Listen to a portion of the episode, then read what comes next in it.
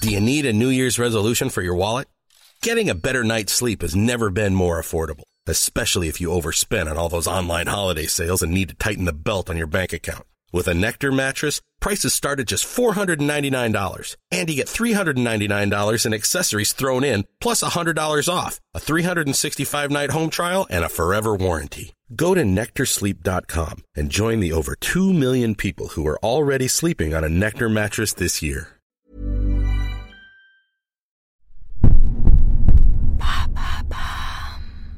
Souvent, j'écrivais mes petites phrases euh, sur des mm, papiers de, de commande. Donc, un faux filet, un cabillaud et quelques, quelques paroles. Ça a commencé comme ça.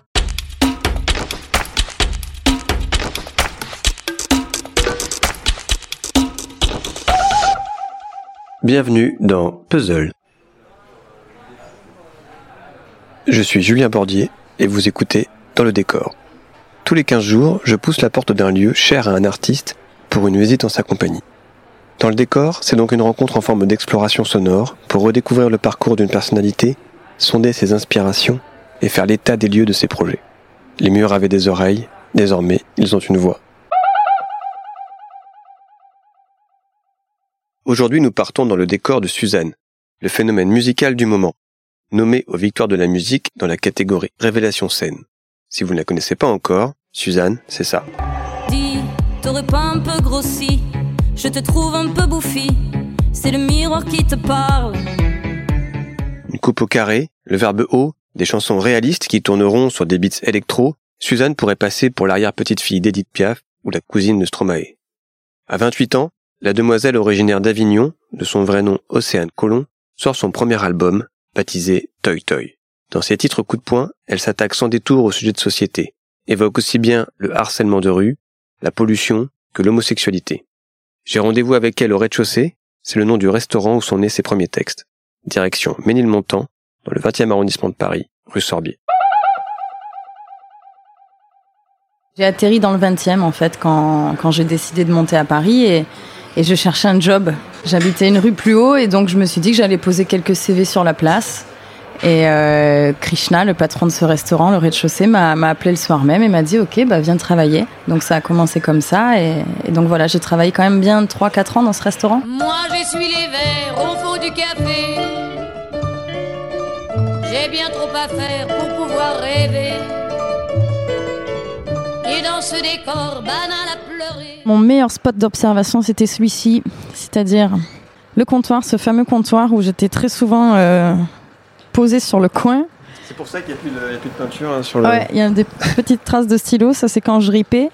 Et sur ces carnets d'addition, euh, il se passait beaucoup de choses. Euh, Enfin, c'est pas des additions, c'est les bons de commande. Et euh, voilà, j'étais très souvent postée là. Je regardais les gens manger, je voyais la terrasse. C'est vrai que là, on a un espèce de spot assez euh, assez large.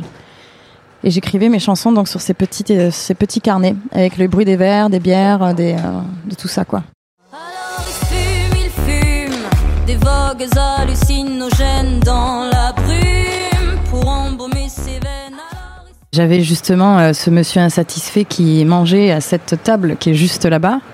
Près de l'entrée? Ouais, près de l'entrée. euh, il était seul et puis j'avais jamais croisé ce- cette personne, mais en tout cas, euh, j'ai vite remarqué qu'il allait être euh, difficile à, à gérer. Euh, il m'a tout renvoyé, entrée, plat, dessert, euh, presque le café aussi. Donc c'était, euh, je pense qu'il avait passé une très mauvaise journée et, et j'ai senti chez lui qu'il qu'il y avait quelque chose où l'insatisfaction pour le coup était très grande. Je pense qu'on s'est ramené à nos propres frus- frustrations tous les deux ce jour-là. Moi, le fait de le servir et d'être là et d'avoir envie de faire autre chose, mais en même temps, euh, voilà, ouais, c'était un peu ça. Donc je ramène ce sentiment à la maison. Il est quoi, minuit et demi, une heure. Je finis mon service et euh, tout de suite j'ai envie de parler de ce, personnage. Après, bien sûr, je vais chercher dans chez moi ce que j'ai vu. euh, voilà, je vais je vais aller chercher dans toutes mes références euh, avant d'écrire la chanson. Mais, les premières phrases commencent ici, ouais. On a tendance à me dire euh, que j'ai pas trop de filtres dans, ma façon d'aller dire ce que je pense. Euh, et je pense que évidemment, ça se ressent dans mon écriture qui est un petit peu frontale, un petit peu texto. Et j'avais vraiment envie que la personne qui écoute mes chansons ait l'image tout de suite, euh, qui est pas euh, Ouais, que ce soit pas édulcoré, quoi, qu'il n'y ait pas euh, des, des- des- des petites choses un petit peu partout et qu'en fait, le temps de comprendre le, le sens de la phrase, euh, on en est déjà à la, la dixième phrase, quoi. D'autres chansons sont nées ici Oui. et sont toujours encore euh, euh, existe en- sur, le, sur le disque. Oui, il y a, il y a Suzanne. Il y a cette chanson Suzanne qui est, qui est autobiographique. Je me revois l'écrire là. En plus, on est, on est pile poil à l'endroit où, où j'ai écrit cette chanson. Donc, je, me rappelle passer la serpillère le matin, comme tous les matins, mettre la salle en place, mettre les couverts. Et puis, je me disais, euh, est-ce qu'un jour, euh, là, j'avais déjà écrit quelques chansons. Est-ce qu'un jour, quelqu'un va les écouter, ces chansons? Et, euh, et c'est vrai que c'était une journée voilà où j'étais vraiment dans le doute. Est-ce que je vais être serveuse toute ma vie ou est-ce que je vais arriver enfin à, à faire ce que j'aime un jour? Et, et voilà, cette chanson est partie de là. Qu'est-ce que tu veux faire plus tard? Ah, tu veux être chanteuse? Et pour vivre, tu fais quoi? Ah, donc tu es serveuse Derrière ton bar en bois, sauf pendant les heures creuses. Je vois toutes ces photos euh, de, de, de famille euh, dans le restaurant. C'est vrai qu'il y a des photos en noir et blanc qui ont l'air très anciennes. Et je me suis toujours demandé qui étaient ces gens. Euh, je crois que c'est des gens qui, qui ont tenu ce resto parce qu'il est assez vieux, ce resto quand même. Il a été tenu par plusieurs propriétaires. Je crois qu'il y avait un Auvergnat juste avant. Et est-ce que c'est des gens qui ont laissé ces photos-là et euh, je ne sais pas, mais en tout cas, je sais que ça m'inspirait pas mal parce que je les regardais et je leur inventais des vies. Ah bon? Ouais, ouais, ouais, les jours où je m'ennuyais vraiment. Pour le coup, les jours où il n'y avait pas grand monde, je, je, je me suis toujours posé la question qui sont ces deux mariés là-haut? Qui sont. euh, Oui, il y a- il y a une photo de ouais, il y a mariage. une photo de mariage et euh, qui a l'air très ancienne quand même. Mais on ne sait toujours pas qui c'est parce que mes patrons n'ont jamais su me répondre. Donc je suis encore très intriguée par ces tableaux. Comment s'appellent les patrons? Ils s'appellent Krishna et euh, Madi. Qui sont d'origine sri Ils sont d'origine sri-lankaise, exactement. Ils, ils ont fui leur pays au moment où ça allait pas très très bien. J'ai beaucoup appris euh, en fait auprès d'eux parce que c'est vrai que c'est des gens qui ont vécu la guerre, qui arrivent en France, qui ouvrent un restaurant et, et très très bosseurs. Donc moi c'est vrai que j'avais pas à me plaindre à côté. Euh, moi je suis là pour euh, vivre mes rêves, etc. Je, je, je monte à Paris, c'est un peu difficile, mais comparé à, à ce qu'ils ont vécu eux, je soufflais un petit peu parce que je me disais que, que voilà moi à la limite ce que je vivais c'était euh, c'était très tranquille. Bonjour monsieur, Bonjour, je m'appelle Julien. Julien, bonjour. Krishna, le fameux Krishna. Je fais un sujet Hmm sur, sur Suzanne. Oui. Ou- ou Océane, je sais pas comment vous la. vous la- Il m'appelle Océane. euh, Océane, Krishna, ouais, ouais. ouais, ouais. Suzanne, euh, pour moi, Suzanne, j'arrive c'est- pas à enregistrer. Ouais, c'est l'autre. Pour vous, c'est c'est toujours Océane. Océane, Ah oui. ouais. c'est euh, notre enfant. Deuxième, oui. C'est votre deuxième enfant? Ouais. Elle est considérée comme ça chez nous. Elle est restée au moins 4 ans avec nous. Plusieurs fois, aller-retour, elle est partie, et, et recommence l'étude. Elle revient, elle dit, ah là, je peux travailler trois mois. On refait un contrat chaque fois euh, quand elle voulait. On arrange un, quelques heures, quelques jours pour elle. On a, elle voulait, elle habite pas loin d'ici et tout. Voilà.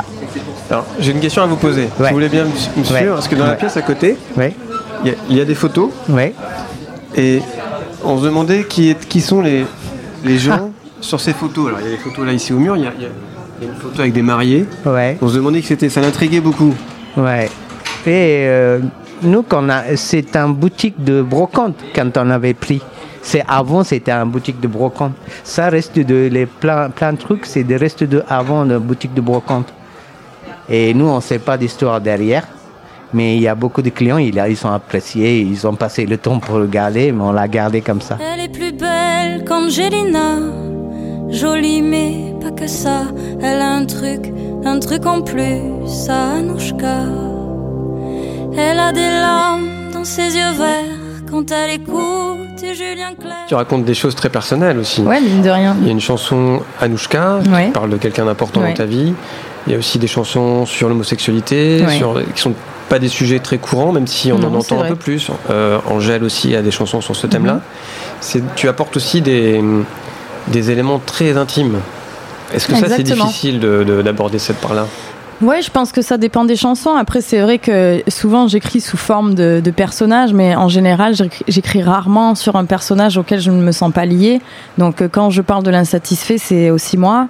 Euh, Anouchka, évidemment, c'est euh, un personnage qui fait partie de ma vie. Euh, C'était délicat d'écrire une chanson sur sur elle, puisque j'avais pas envie d'abîmer son histoire, et j'avais surtout envie que que les, les les filles ou les garçons qui écoutent cette chanson se sentent un petit peu moins seuls Et, euh, j'ai l'impression que ça fonctionne, donc euh, c'est super. Mais c'est vrai qu'il y a beaucoup, beaucoup d'intimes euh, dans, cet album, et ça peut être parfois déstabilisant parce que voilà, c'est des vraies personnes qui m'entourent, quoi. Madame Ademi, c'est une personne de mon entourage aussi. Bon, elle n'est pas vexée, mais je pense que les gens qui m'entourent peuvent se reconnaître dans, mes chansons, et, c'est là où j'y mets, beaucoup de moi. Tu croques des personnages, tu racontes des histoires. Suzanne est une sorte de personnage aussi. Puisque ce n'est pas ton prénom, ton vrai Mm. prénom. Tu as imaginé une combinaison. Ouais. Il y a tout un. C'est quelque chose qui te permet aussi de. de- de, euh, comme on monte sur scène, on, on- on- on met un costume et ça permet de, de se libérer. Alors, c'est assez paradoxal chez moi, mais euh, je pense que c'est vraiment une manière d'être encore plus moi-même. C'est-à-dire que je pense que parfois dans le quotidien, on n'arrive pas tout le temps à être soi-même. C'est compliqué parce qu'on doit toujours s'adapter à selon à qui on parle. Là, on est dans une ambiance de travail, donc faut encore s'adapter. Même la famille, il faut s'adapter. Il faut toujours euh, s'adapter. Et euh, là, je me disais que pour une fois, je, faisais un métier qui vend du rêve. Quoi. Mine de rien, on est là pour divertir les gens, pour vendre du rêve, pour, pour qu'on voit des choses qui n'existent pas dans la vie de tous les jours. Et c'était une manière pour moi de me sentir très libre déjà de ne pas m'appeler par mon prénom euh, civil que mes parents ont choisi pour moi. J'avais envie de choisir ce prénom. Euh, je l'ai pas choisi au hasard. Suzanne, c'est le prénom, le prénom de mon arrière-grand-mère. Euh, c'est une figure féminine qui m'a quand même beaucoup marqué, même si je l'ai connue euh, assez peu. Et euh, ce prénom Suzanne, il m'a toujours euh, plu, quoi, parce que je trouve qu'il a du caractère, ce Z qui sort de nulle part. Enfin, en même temps, je trouve qu'il a du caractère et de la douceur, et, c'est ce que j'aime. Et c'est un prénom très français. Euh, moi qui défends des textes en français avec un- une consonance un petit peu à l'ancienne, etc. Je trouvais que ça, ça collait par- parfaitement bien. Et voilà, j'ai mis un an avant de me dire vraiment. T'as envie d'être Suzanne Et en fait, j'ai mis un an à la rencontrer aussi, quoi, à me rencontrer tout court. Et, euh, et voilà, et cette combi, ensuite, euh, ça a été un moyen, encore une fois, de me sentir libre dans mon mouvement.